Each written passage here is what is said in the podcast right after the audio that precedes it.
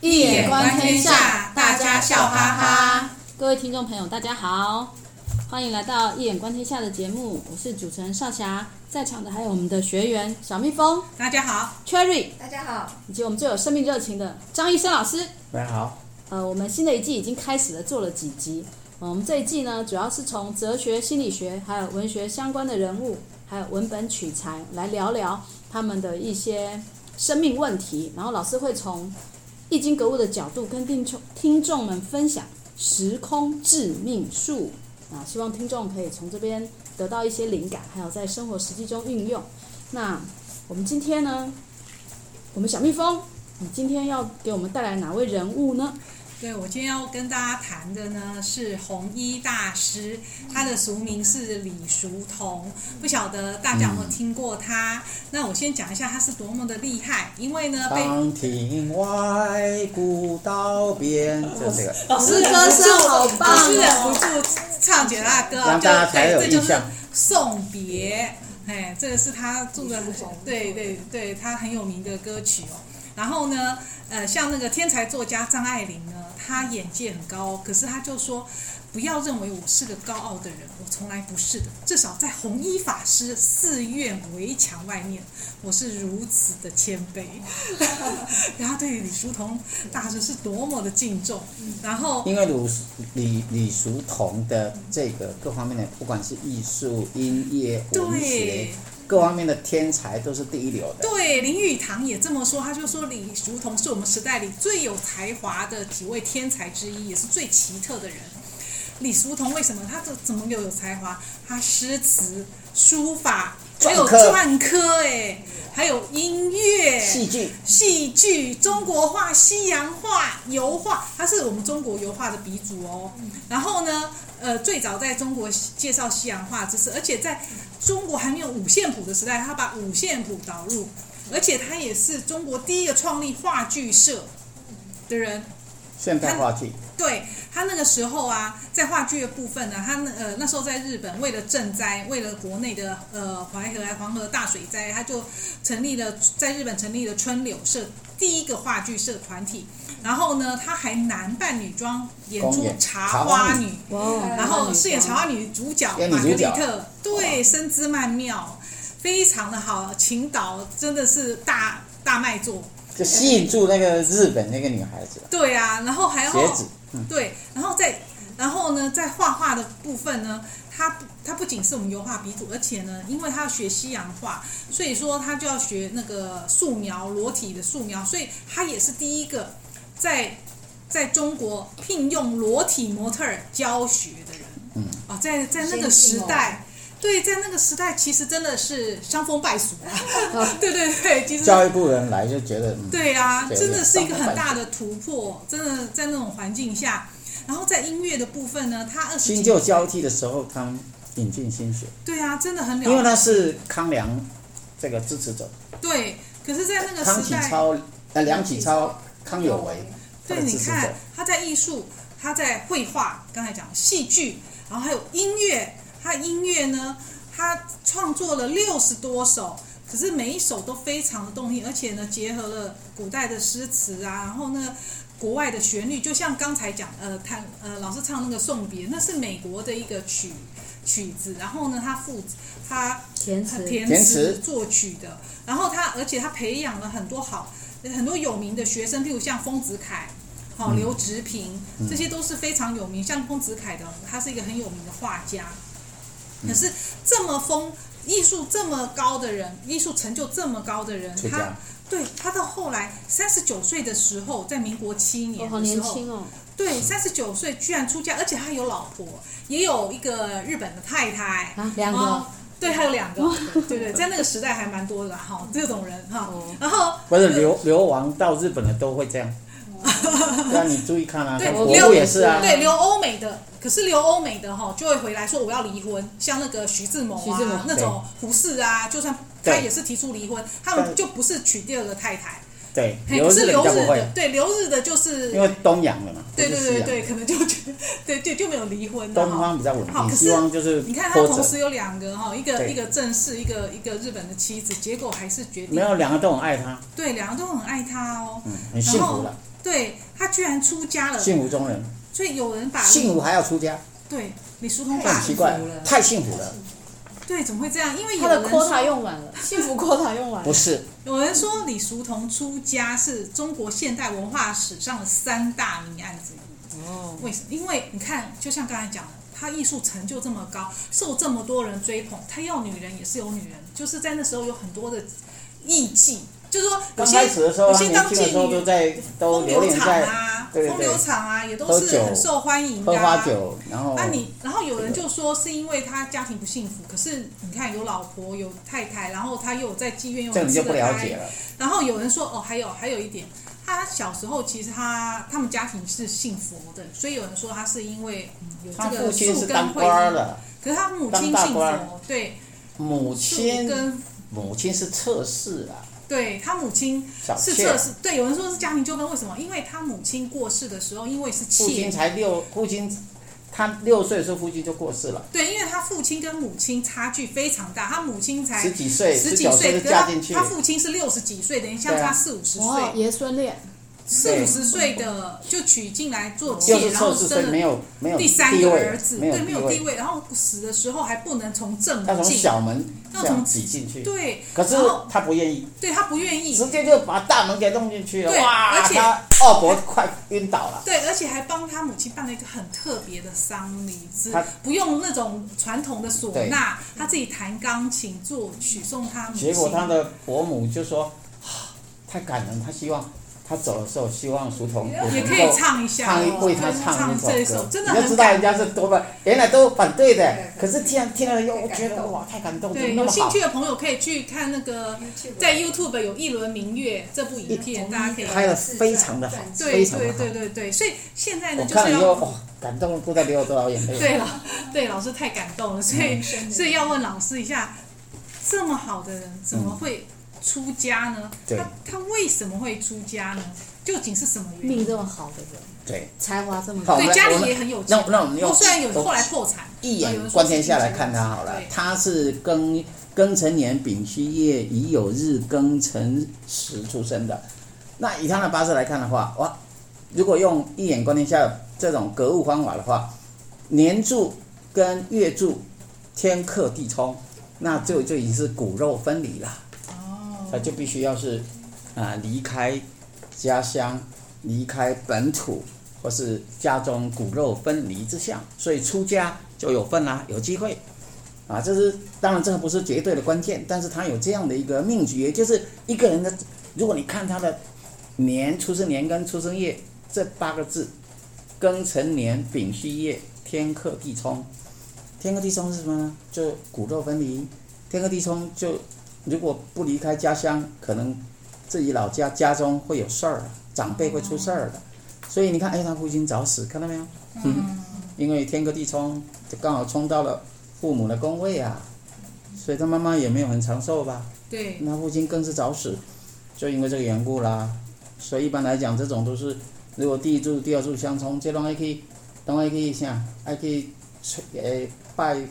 义父义母啦，对啊，拜这盖要有义父对。义母，安尼才袂冲着家己啦。对，那最重要的是还有很重要的观念，就是说他，呃，有一段时间他其实是蛮风流的，就说那是为什么呢？因为当时已经是一个满清的末年嘛，对啊，那就是整个国家非常的积弱，不振，然后被西方他很有爱国心，可是因为一直都没办法改革做做不起来，然后他应在某层次里面，他应该是非常的沮丧吧，不快乐，所以他借由这个，呃，那么诗词歌，其实他去青楼干嘛？事实上是在麻醉他自己啊，在某层次是在买醉啊，这样就是他妈妈很了解他啊，所以他妈妈快死就跟他说，儿子啊，你要做什么，尽管去做，我知道你很不快乐。嗯，他妈妈真了解他，这样了解他，跟他说你以后想做什么就去做吧，这样，所以太了解他，哎，就是他也了解说他不是真的什么贪恋酒色，他不是这样的人，因为他是个大才子啊。那，诶诶，这跟什么？跟整个国家民族有关系，他整个一生都跟国家民族有关系。比如，刚小朋友讲，他到日本南社去，他去这个建立那个话剧社事实上是要提倡民族气节。知道吗？而且要用个性解放当号召，也就是他是想要怎么讲？要提倡西学啦，要因为他觉得满清没有办法改革啊，不行啊。然后康梁又逃亡嘛，因为没没办法改革成功啊，那他一样都流亡日本，对吧？所以他基本上他的一生其实都跟国家。有密切关系。他后来觉得他无法救国，所以入佛门反而可以救国吗？哦，不，不是这个意思，不是这个意思。不不不不不，那那另另外的另外的含义，为什么？因为他的他的先天的这个先天的卦，从卦理来看，他就是天山遁卦，天山遁就要遁入佛门呐、啊，就是本命如此啊。你不能说他怎样，就是他先天就带着这个宿命，或者说。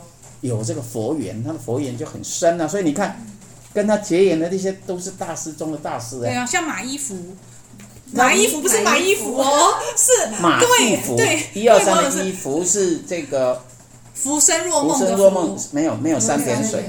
对。马一福是马一福是这个国学大师啊，那马一福影响他蛮大的是什么呢？有关一个知识分子的问题，就是。一个真正的读书人应该要做到的是哪一种气节？儒释道三家要都能通透，这是马一虎，就是，诶对他的一种影响啊。就是马一虎说啊，这个，诶自古啊，人人治世要以儒济世，以道修身，以佛治心，用儒家来济世，来救这个世界，然后用道家来修身。那用佛法来治心，你看，这个马有影响他，这个后来他出家，其实受马有影响很大。对啊，他可能为什么不这个叫做智慧通达，以如来济世。不不，这当然你要你要继续不要急嘛，就是整整个来看，我们来看他基本上，包括他从你看哦，他就算是人在日本，那中国这边他的祖国这边啊，那个淮河啊患难，那他用这个春柳社来演那个。我们我们要从他演的戏，你就会看得出端倪。他第一出演的是《茶花女》，轰动整个日本的所有日本所有的艺术界的真正的大师都评价他是太伟大，他真的太有才华了。所以那时候也吸引了那个日本的这个女孩子啊，学子啊，她才十几几岁，十几岁吧，她她就变成他的模特了嘛，对，给他后来跟他结合在一起了，变他的日本的老婆妻子。所以，呃，他第二出演的是什么？是。黑奴遇黑奴遇天路，哎，就是在讲解放黑奴的这个问题。所以呢，基本上想的都是什么？注意注意听啊，他都是在想的是一个不平等的问题，人与人之间的不平等，因为他自己的母亲的关系。哦。他母亲从小，他觉得他说，我的母亲很苦，他母亲很苦，他知道他母亲很苦，因为作为一个小妾，在一个这么样的一个。世家那么大的一个家族里边，事实上又然后再加上她丈夫又早走，然后她自己那个叫孤儿寡母，在那样的虽然后来是由她，她大伯父很早死嘛，是她二伯父掌家，可事实上他二哥二哥。二伯父跟二哥嘛，就二伯父这一这一家啦，这一家族长这一房。这一房来主长，所以那他二哥是后来他支持，当然是他二哥是没有错。那因此呢，所影响的就是你被你打岔了，就是他一直会觉得人与人之间为什么那么不平等？对，而这个问题，其实我个人也曾经谈过，释迦牟尼佛为什么要出家，在某个层次跟这也有关系。对，失去母爱啊，母亲的受到不平等的待遇，或失去母爱，这个都是你看释迦牟尼佛他也有这个问题，他其他没问题啊，他。地位很高，他将来就是储君，自来当然就是国王，但是都会在潜意识底下，这是潜意识，绝对不是他意识下的东西。所以，同样呢，李叔同也一样有类似这样的命运吗？那你仔细看，那么 他所有的努力，注意看，他都在追求一个平等的问题。所以只有怎样，只有学佛出家，佛法讲的是众生一律平等。因为众生皆具如来德慧，皆因妄想执着，是以不能证得。所以这在佛法里面，每个人都具有自性圆明体，每个人都是自信平等的。对，所以从这个角度，他只有在那个地方，政治没办法有这样，因为政治有国势强弱的问题，强权霸国就欺负小国，就像八国联军一样，对吧？所以像甲甲午战争，对不对？中国战败，割让台湾给割让掉了，对吧？当时，所以这是呃，就说基本上这种小国的问题，为什么不平等呢？对吧？所以他要去追求的是绝对的平等，所以出家变成是他的一个他认为就近的一条出。哦，原来如此。我我当然了不只是这样，嗯，当然不止这样。你再仔细看，他有非常好的太太，对啊，他太太非常的好的，对啊，独自照顾自己的小孩，然后也是都是蛮好，有点跟徐志摩的那个原配是一样，就是非常好的女人，而且非常的爱他。那而且还两个，他的小太太更爱他，那整个跟他形影不离，完全把整个生命一直来帮助他。在日本的时候，帮助他去找到，他说又无法影响到最高的那个艺术家，都是他去找的。就这个这个日本这个学子，他去帮，对对对，然后呃，他变成一个焦点，成就以后，然后回到回到哪边？回到中国来，回到上海，他也是陪着他，然后后后来整个的开展，但是他还是选择这个出家。他有问他里边，我们看到那个在这这出影剧里边有看得到，他问他说什么是爱为什？么要出为什么要出家？嗯他说：“自从遇到你之后，我满眼的都是你。但是当我看进你的眼睛的时候，我突然发觉，我的灵魂是空洞的，要不，我灵魂就永远填不满，我无法满足我的灵魂，所以这在灵性上无法满足。也就是说，他已经从所以他在艺术里面没有求得他的满足。艺术里有真理，艺术里他有谈到艺术的真理，他认为艺术是一种。”哎，真理的自然显化，但是呢，没有办法找到灵性的安顿，所以灵性的安顿只有在佛法里面可以找到。因此他出家，所以他有答案的。他里边李叔同本身已经讲出这个答案。然后他问他说：“那呃，什么是爱？”李叔同回答说：“爱就是慈悲，所以慈悲就是大爱。”这种爱是阿卡贝，就以以这个西方的这种神学来讲，就叫做阿卡贝。神爱并非男女之间那种情爱而已，它已经超越了，它已经要达到形而上最高的这种这种程度。爱就是慈悲。可是他太太说，你对世人慈悲，对我怎么会对我不慈悲？对啊，真的啊，好狠哦！好狠。然后他就因为他说，如果是死人，总是会有一死啊，死的时候也还是一样啊。对啊，他是早晚都会，早晚都会死。那那早点一样，早晚一样。死之前让我好过一点不行吗？因为他他有大愿，大愿要让众生众生。老师刚才讲，我觉得那个他为众生啊，要为国家、为民主，他基本上就是这样一个真正的，嗯，怎么讲？不管儒释道三家，他真正的一个真正的呃知识分子，他的爱都不是小爱了。他都是大爱，对啊，真的，他真的是可能是在佛法里面。我记得他在他遇到的智慧老人是马义福，马义，我记得我演讲里讲过了，好像。有啊。对对，马义福。所以，那么，呃，还有就是说，为什么应该另一个问题是，他为什么要修律宗嘛？对吧？就是。对啊，我接下来问题就是。为什么他选择绿中？因为，因为呃，其实以他这么具有艺术的天分呐、啊，一般人会认为说，啊，那禅宗不是很快就是这样子，而且高级就高级，他的悟性一定很高。对，他怎么不从？他不为什么不修禅宗？对，而去修那种很苦很苦，而且几乎没有人在研修，就很少人在研修的，在佛法里面最严格。嗯最严以律己的这个律宗，他特地找到律宗的上师，而且艺术一向是是一个很浪漫的，对，因为他学艺术也是很浪漫、很人文的，可是却却回到那个，却在佛法里面去选择那个律宗刻苦的持戒，而且过午不食，他就是有一些场景，就是说哦，譬如说跟人家呃那时候已经呃出家了，然后跟呃朋友约了，然后呢。嗯那因为有人迟到，有人迟到呢，等了等了之后就过了时间，他就不吃了，那大家就很不好意思。可是他严守戒律。对对。那为什么他修律宗？因为下面尊有一次跟他提说，断食是一种身心的修养，能够使人生人呢生出精神的伟大力量。断食可以脱胎换骨，应该不用修律宗也可以断食。对，可是他就去断食，可是断食就在寺庙中嘛。就直接跟寺庙结缘了。对然后他在断食的过程当中，他有很高的感应，他跟法界、佛法的，有姻缘哦。对他有那个缘法，他有很深的感触。然后后来就没多久，他就选择出家。那么，呃，为什么要选择这个呢？其实这跟胡因梦很像了。就好，我先讲说当时的情况。他去找到那个律宗的大师，律宗大师就说：“你为什么来？佛门八万四千法，你为何施主为何独独选择律宗呢？这是最严厉的修法，这一般人是修不起的。”他就说：“弟子业障深重，唯有修律宗才能解脱。”你看多么的有自知之明。我跟你讲哈，天才都是他的那个直觉都是超验直觉。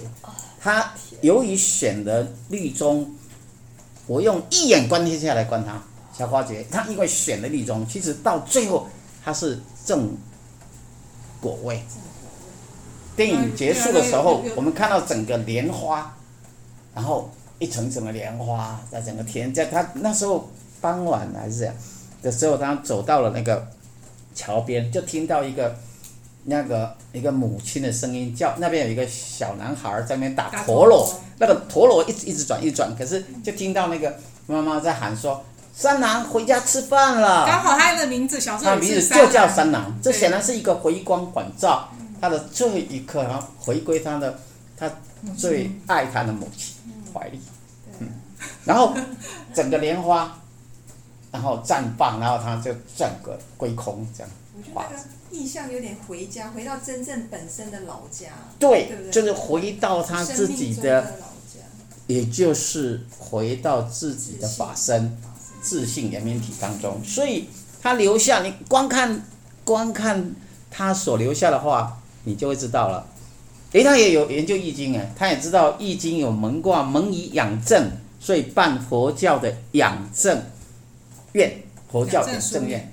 养正书院就是从蒙卦来，他有研究易经，对，山水蒙卦，所以他也替太虚大师的做三宝歌的那个词，然后这就符合太虚大师的人间净土，或者我们台湾这种人间佛教的一种修法，也就是说，他要强调要怎样，要念佛不忘报国，然后报国不忘念佛，所以他是完全是一个应该可以把他归为一个爱国僧人啊。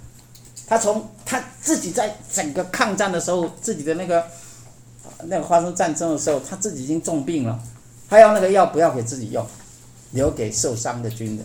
嚯、哦，太伟大了，已经是一个住持哎，那么伟大的一个住持，他都宁愿自己那么苦，那所以这是非常伟大的一个僧人。那留下来的那个词就是境界，叫做花枝春满，天心月圆。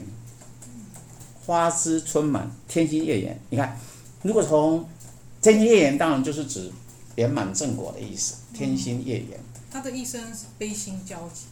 呃，对，他留下四个字叫做悲心交集。悲就是慈悲，慈悲的悲，心就是欣喜，交集就是阴阳合德啦。那那为什么阴阳合德？因为他修律宗是属比较艰苦的嘛，可是他的生命是多彩多姿的。也就是有点，他的整个生命的开展是层层无尽的。你看他才几岁就出家，在那之前呢，他早就已经完成了，既是一个三十九岁出家。对，可是，在那之前，他多么的精彩！他把这个诶，那个叫做什么裸体素描的真正的油画也带进了中国，把中国的最早的话剧也带给他，然后再建立了南山律。这所以整个僧团的真正的戒律由他来完成的，所以他是律宗，所以他是律宗第十一世祖。对呀、啊，这这是非常非常了不起，已经有那么高的这个成就，然后，所以他花枝春满，这有点像是那个呃圆满的生命嘛。那天心月圆，他已经证到了，所以到最后，其实我个人觉得他选择律宗，那、呃、跟他的本命有密切的关系。这样他才可能修成正果，所以他是非常了不起的这种，呃，我们讲现象学讲一个超验直觉，他这里有超验直觉，他他知道就知道自己一定一定要修这个才会成，或者以他的这种，或者他这么浪漫那么风流倜傥，然后又是自由派的思想，对。结果没有用足够的戒律来来把它看住的话，事实上他很难有成就。所以这是这是阴阳合德的思想。决心过很苦的日子，很苦很苦。然后那个人家那个都要帮他换衣服，他都不要。他说：“哦，这个衣服对啊，补的这样子，补了。”还有那个睡的那个睡的东西都是就是那个凉席，对对对。然后帮他换，他说：“如果要换，那我就直接睡在地上，地上就就在那个板子上就。”所以他是一个非常坚持借力的，又这样，所以他才能修成这么高的一个。对啊，所以在那时候国难的时候，民国三十一年他，他他他逝世嘛，然后后来呃烧呃火化之后有舍利子哎，一千八百多个，对，真的是得道了，得道。对呀、啊，我说他是六十三岁，不是得道是正道，正道已经正道。我刚刚已经讲了，他是正道而成的，所以他留下了这些遗言，你可以看出他已经修成正果，嗯，这是非常。了不起的一个爱国生人了，嗯。哇，我们今天听了弘一大师的故事，也感佩他的精神，哇，又有那那种情爱部分起立呀、然后才华部分也有他刻苦这样修己的部分，值得我们效仿。那最后，等一下，我要出家了。我要笑死了！刚听到最可怕的是说业障深重修律中，哇！听到这句话就很害怕。我觉得你是不是也？就感觉千万自己不要学。我觉得我们可能修不来，没有他那么大的愿力。好，同听众朋友不用修律中，只要听我们的 podcast 就好了。听我们的 podcast 就可以得到灵性的开展，不用那么辛苦的去修律宗。那老师的新书已经出版了，《易经符号诠释学：当代华人格物的理论与实践》。海海外的朋友，三明跟唐山的网络书局，他都会送到海外，你们都可以用力的给他订购。然后我们网络上也有也会有放一些我们新书的视频，非常的精彩，可以上去看。那你们填那个订阅链接，每个月的都会有实体的讲座会寄给大家。那今天非常的精彩。节目就到这边结束，那我们谢谢小蜜蜂、Cherry，还有最热情的张医生老师的参与，我们下次见喽，拜拜。